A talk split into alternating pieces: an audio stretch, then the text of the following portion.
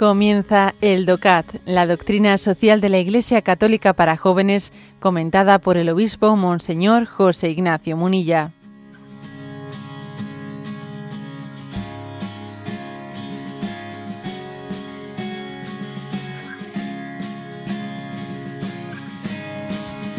Punto 161.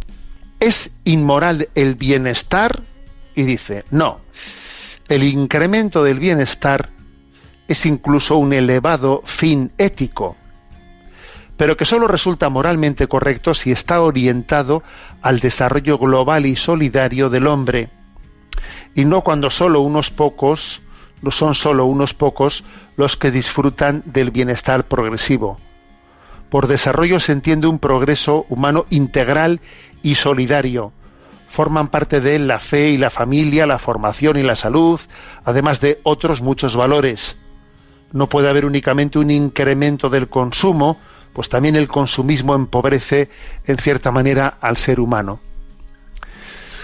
Bueno, pues mm, este punto sobre, a ver, ¿qué decir del bienestar? Tiene distintos aspectos para poder ser abordado, ¿no?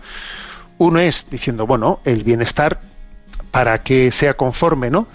A, la visión ética, lo primero es que mm, tiene que tiene que ser un bienestar compartido, ¿eh? o sea, no mi bienestar frente al bienestar de los de los demás. Esa es una primera reflexión. ¿eh?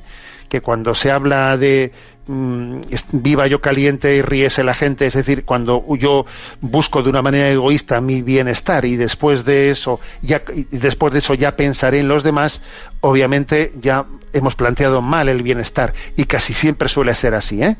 Ahora bien, yo creo que también hay que decir algo más del bienestar. El bienestar eh, se, ha, se ha convertido en una en un falso dios el bienestar se ha convertido en Dios y, como si la publicidad ¿eh? fuese su profeta. La publicidad que lo que hace es eh, pues estar continuamente hablándonos de productos que podemos comprar para alcanzar el bienestar. Es como si el bienestar fuese el nuevo Dios y la publicidad su profeta. ¿eh? Permitidme la expresión un poco irónica, pero, pero, pero me entendéis, ¿no?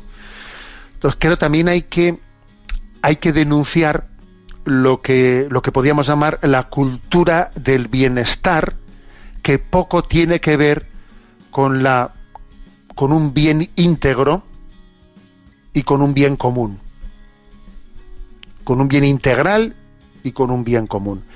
La palabra bienestar, por desgracia, se suele utilizar de una manera. Las palabras no, no son únicamente lo que significan etimológicamente, sino lo que luego por su uso alcanzan, ¿no? O sea, alcanzan a, transmitir a las personas. Entonces, por desgracia, la palabra bienestar se suele referir generalmente al bienestar corporal, ¿eh? al, pues, a la comodidad de vida, vamos a ser claros. ¿Qué es lo que se entiende generalmente por la palabra bienestar? A la comodidad de vida a vivir cómodamente. Existe el riesgo que la palabra bienestar eh, vaya de la mano del hedonismo.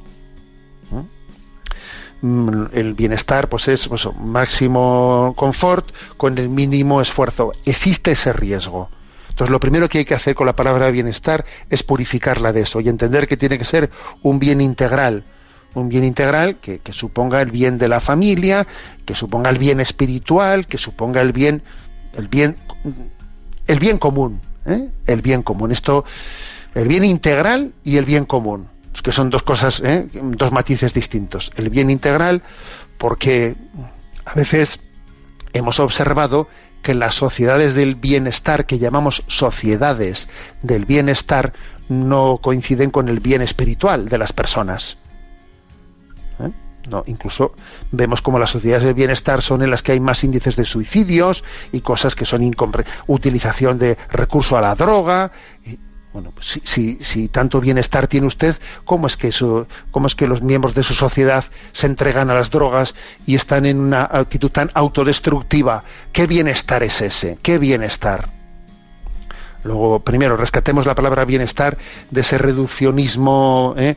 Eh, pues, eh, hedonista y luego abrámoslo al bien al bien común, porque curiosamente una, una manera de rescatar el bienestar de esa visión meramente hedonista es abrirte, preocuparte del bienestar de los demás y no solo de ti mismo.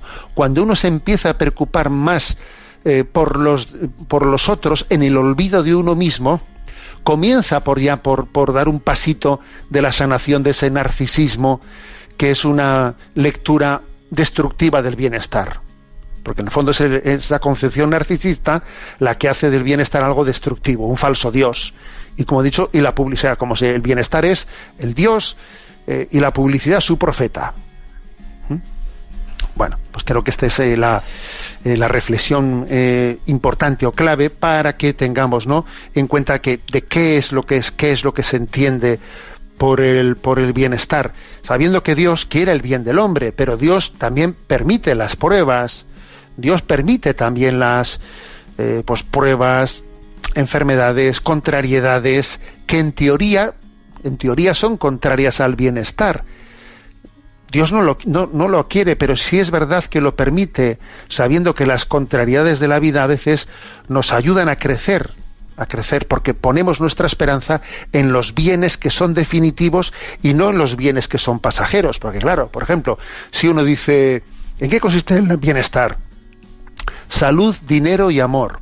Mm, mal vamos, que es lo que se entiende eh, o, generalmente, mal vamos. Porque, por ejemplo, la salud sí o sí va a faltar. Sí o sí. Luego, un concepto de bienestar que esté basado en, en algo que tiene los pies de barro necesita ser purificado, ¿no? El concepto de bienestar tiene que estar siempre en un continuo estado de purificación, de repensarse en dónde está el verdadero bienestar del hombre, porque al final el bienestar del hombre nos remite a la vida eterna.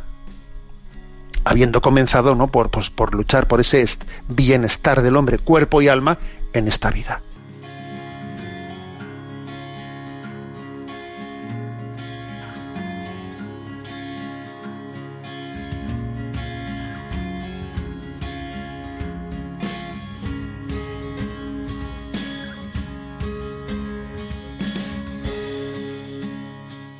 Has escuchado el DOCAT, la doctrina social de la Iglesia Católica para jóvenes, comentada por el obispo Monseñor José Ignacio Munilla.